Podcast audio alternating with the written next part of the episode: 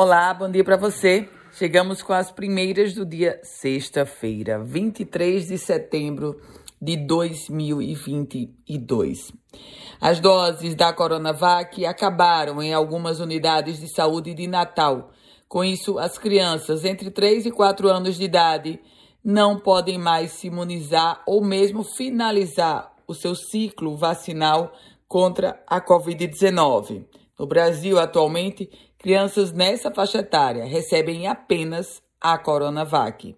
Embora a Anvisa tenha aprovado ainda já este mês a aplicação da Pfizer, ela ainda não chegou para os postos de saúde. Política.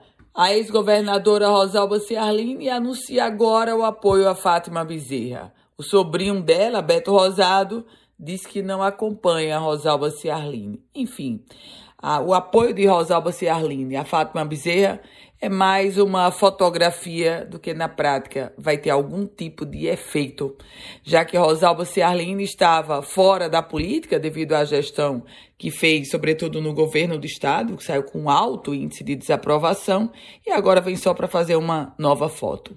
Polícia, uma organização criminosa com 54 pessoas foi denunciada pelo tráfico de pelo menos 8 toneladas de cocaína para a Europa, a partir do porto de Natal e de diversos outros portos do Brasil.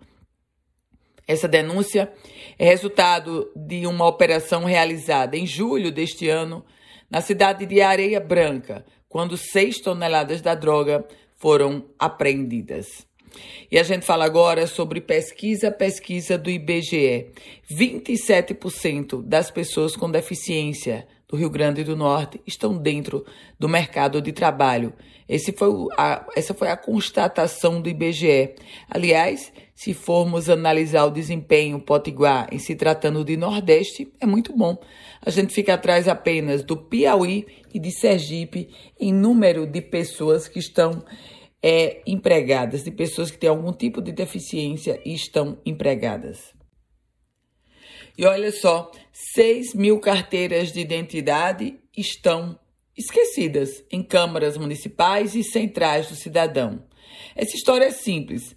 A turma vai fazer a carteira de identidade, vai pedir a emissão do seu RG e termina não voltando para pegar a carteira. Lembra daquele caso de uma mulher que tentou envenenar o marido dentro de um hospital? Pois é, ela foi condenada a nove anos e oito meses de prisão. Esse caso aconteceu ano passado. A condenação por tentativa de homicídio foi definida em júri popular na primeira vara criminal de Natal. Para os julgadores, ficou comprovado que Berlane Rocha Abdias Rosa tentou envenenar o marido dentro do hospital onde ele estava internado em coma. Com as primeiras notícias do dia, Ana Ruth Dantas. Quer receber um boletim semelhante a esse? Então manda uma mensagem para o meu WhatsApp 987 16 8787. A você, um produtivo dia, um bom final de semana e até lá.